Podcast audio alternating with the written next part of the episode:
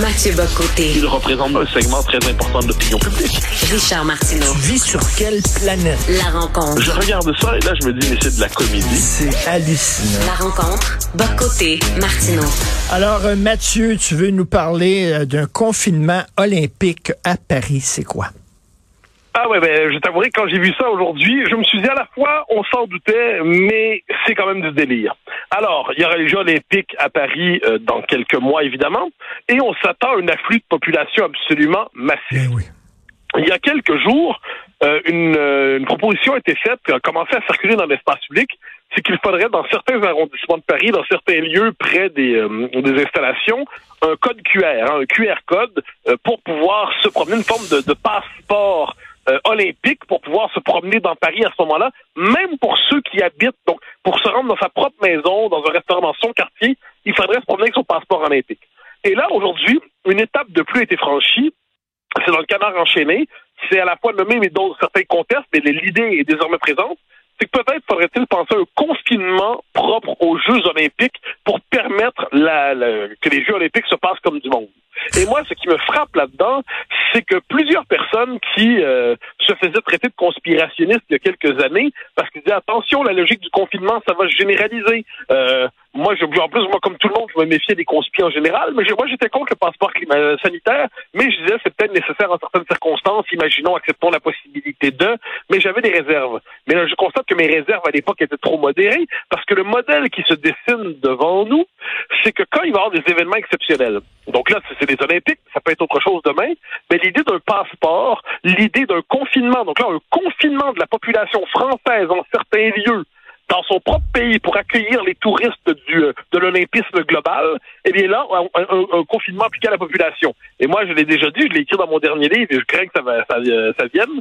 Euh, tout comme on a connu le, le passeport sanitaire dans des circonstances particulières, je redoute que le passeport olympique soit un chemin vers le confinement climatique demain. Donc, on va nous dire, mais désolé, vous avez trop... euh, il faut, il faut limiter les libertés de la population. Ils auraient un passeport qui dira combien de voyages vous pouvez faire par année, comment vous pouvez vous déplacer en voiture, combien de kilomètres vous pouvez faire, combien de viande vous avez le droit de manger, et ainsi de suite. Je redoute, moi, cette société qui, pour des raisons qui, chaque fois, on le comprend, le- l'ordre public dans les Olympiques, euh, sauver euh, la planète, la crise climatique, mais chaque fois restreint les libertés. Je crains que la COVID nous ait fait basculer sans qu'on s'en soit rendu compte dans une société où le contrôle social va être de plus en plus étendu. Et je le dis, euh, je sais que quand je parle comme ça, je dois sonner conspi pour certains.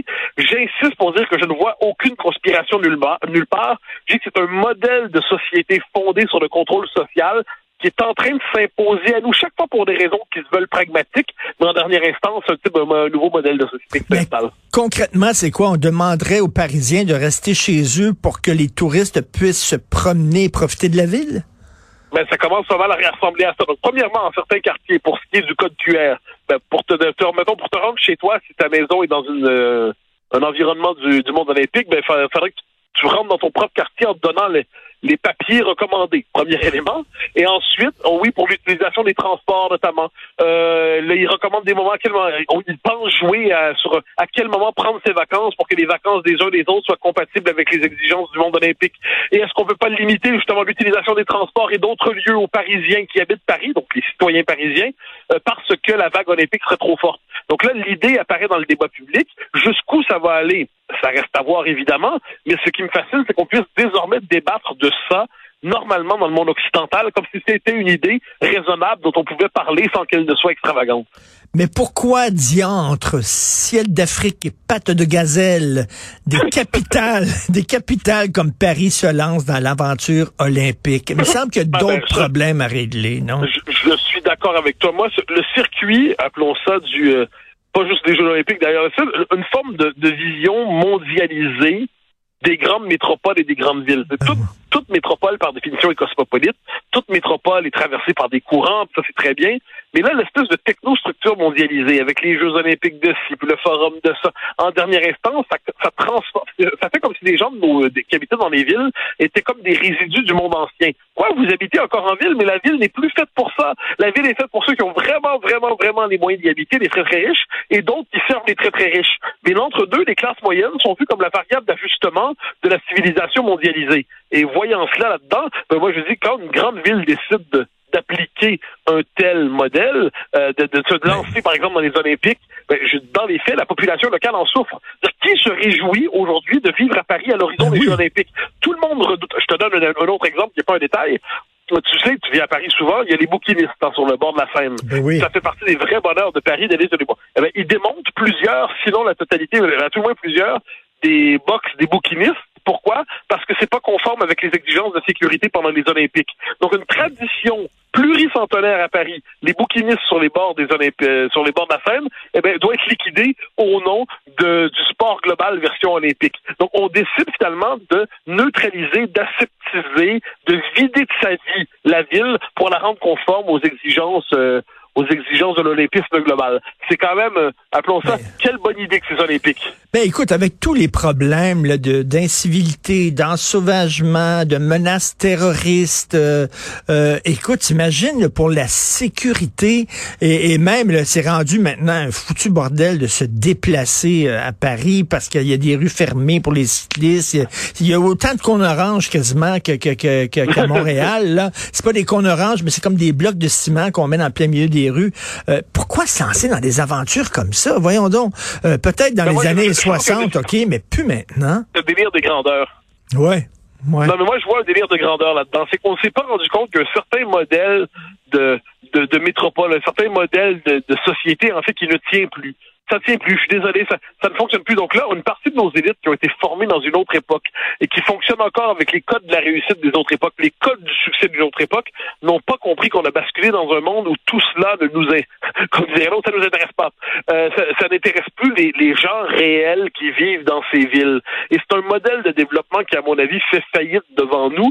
Et, et de ce point de vue, ces Jeux olympiques, pour les Français, on a l'impression que pour beaucoup de À tout le moins, c'est les vaccins contre la tentation de la ville-monde. Parce qu'ils disent est-ce qu'on doit véritablement traiter notre ville comme un musée? La ville où on habitait, c'est une ville où on n'a plus les Oui. moyens d'habiter. La ville où on habitait, c'est la ville où on peut plus circuler. La ville où on habitait, c'est la ville où on n'est plus en sécurité. Mais on nous explique que c'est merveilleux parce qu'on est une ville-monde, une destination touristique globale. Finalement, le deal n'est pas si bon que ça. Écoute, euh, au point de vue sécurité, là, ça va être fou l'argent que ça va coûter. Est-ce que le jeu en vaut vraiment la chandelle? Ben, je pense que de, la- moi, il n'y a pas un Français que je connais, peut-être qu'il y en a un ou deux, là, mais parmi les gens que je fréquente, que je connais, j'en connais très très peu, disons, et je dis ça par euh, prudence, parce que fondamentalement, je ne connais aucun qui dit formidable les Olympiques, quelle bonne idée, j'en suis heureux, c'est une bonne chose. C'est une, euh, pour l'instant, c'est comme ils subissent ça, comme les grèves, comme les Québécois subissent les tempêtes de neige, c'est-à-dire une mauvaise décision de leurs élites qu'ils doivent endurer. Mettons, là, je, je vais paraître plate, là, mais mettons là, une course de 100 mètres, OK? Euh, les meilleurs euh, coureurs de chaque pays, ben, euh, courent leurs 100 mètres, chacun chez eux. On chronomètre euh, le- son temps, puis celui qui a le meilleur temps a la médaille d'or. Ont-tu besoin de courir Ah, l'un ben, côté de ah. l'autre? Mais moi, moi, qu'il y ait des compétitions sportives, j'ai pas de souci. On s'entend. J'ai pas envie, j'ai pas envie du confinement global. Je trouve ça bien que les gens se rencontrent, les gens se touchent, se voient. Mais ce que je redoute, c'est le gigantisme de notre époque. Et ça, ce gigantisme m'énerve profondément. Parce qu'on n'est pas ici dans l'idée de faire une compétition qui peut être fort agréable, que les gens vont aller voir. On est dans l'idée de faire toujours plus, toujours plus gros, sans se rendre compte qu'on piétine et qu'on gâche la vie du commun des mortels. Et c'est quand même ça l'enjeu. C'est que le commun des mortels, aujourd'hui, voit sa vie gâchée pour les délires olympiques et les désirs olympiques des uns et des autres. Ça, c'est tout autre chose, je crois. Et ça va coûter tellement cher à un moment donné qu'il y a seulement euh, des régimes euh, autoritaires et despotiques qui vont vouloir s'embarquer là-dedans. Premièrement, parce que autres, pour la sécurité, c'est très facile, ils vont envoyer l'armée. Euh, puis, euh, Ah ils n'ont pas de problème. euh, le, le respect des libertés, ils s'en foutent totalement. Et deuxièmement, parce qu'ils sont prêts à, à dépenser des gonzillards de dollars pour redorer leur image à l'international. Et c'est- absolument raison. Tu as absolument raison. Et de ce point de vue, on se laisse piéger effectivement par des régimes qui utilisent ça comme élément de vitrine pour dire regardez, on a un pays, euh, un pays idéal, une destination touristique et, touristique et olympique. Alors que nous, franchement, je crois que nous sommes en droit de nous passer désormais de ce de ce délire des grandeurs qui même plus à l'honneur du sport, évidemment que ce l'est pour les athlètes qui y sont, mais en dernière instance qui contribue euh, à rendre inhabitables euh, nos métropoles, nos villes, puis dans ce cas-là en particulier Paris, avec la promesse d'un confinement olympique olympique et d'un passeport olympique et d'un code QR olympique. Bravo, vive la démocratie libérale. Écoute, je t'annonce que chaque année, hein, je vais à Paris, c'est une ville que j'adore et euh, on essaie de se voir deux, trois fois euh, lors de mon séjour là-bas. On se verra pas l'été prochain parce que je mets pas le pied là avec les Olympiques. Là, je veux rien savoir, ça va être trop la folie furieuse.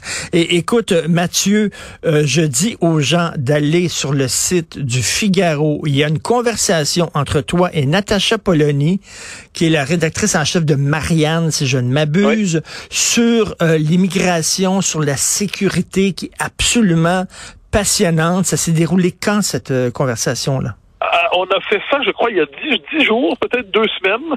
Euh, C'était diffusé, euh, je pense, enregistré mardi, diffusé le jeudi. Et euh, plus encore, on a, on a repris le texte, on a retravaillé un peu, puis c'était publié hier en pleine page dans le Figaro papier, pour donc en pleine page dans le Figaro print, comme disent les Français de France, pour pour le donc pour assurer la diffusion du truc. Donc c'est une conversation qui a duré euh, 45 minutes, une heure, et je crois qu'elle était, euh, dis-je en toute immodestie, de bonne qualité. À tout le ah moins, c'était un désaccord civilisé et intéressant entre elle et moi. Ben, tout à fait. J'ai lu ça ce matin sur le site internet du Figaro. C'est absolument passionnant, comme quoi on peut ne pas être d'accord et avoir des discussions civiles. Euh, je dis ça aux gens qui ne veulent pas que les gens lisent le livre toxique de Mathieu Côté. Alors, euh, merci beaucoup. Mathieu. Merci infiniment. Salut, bonne journée.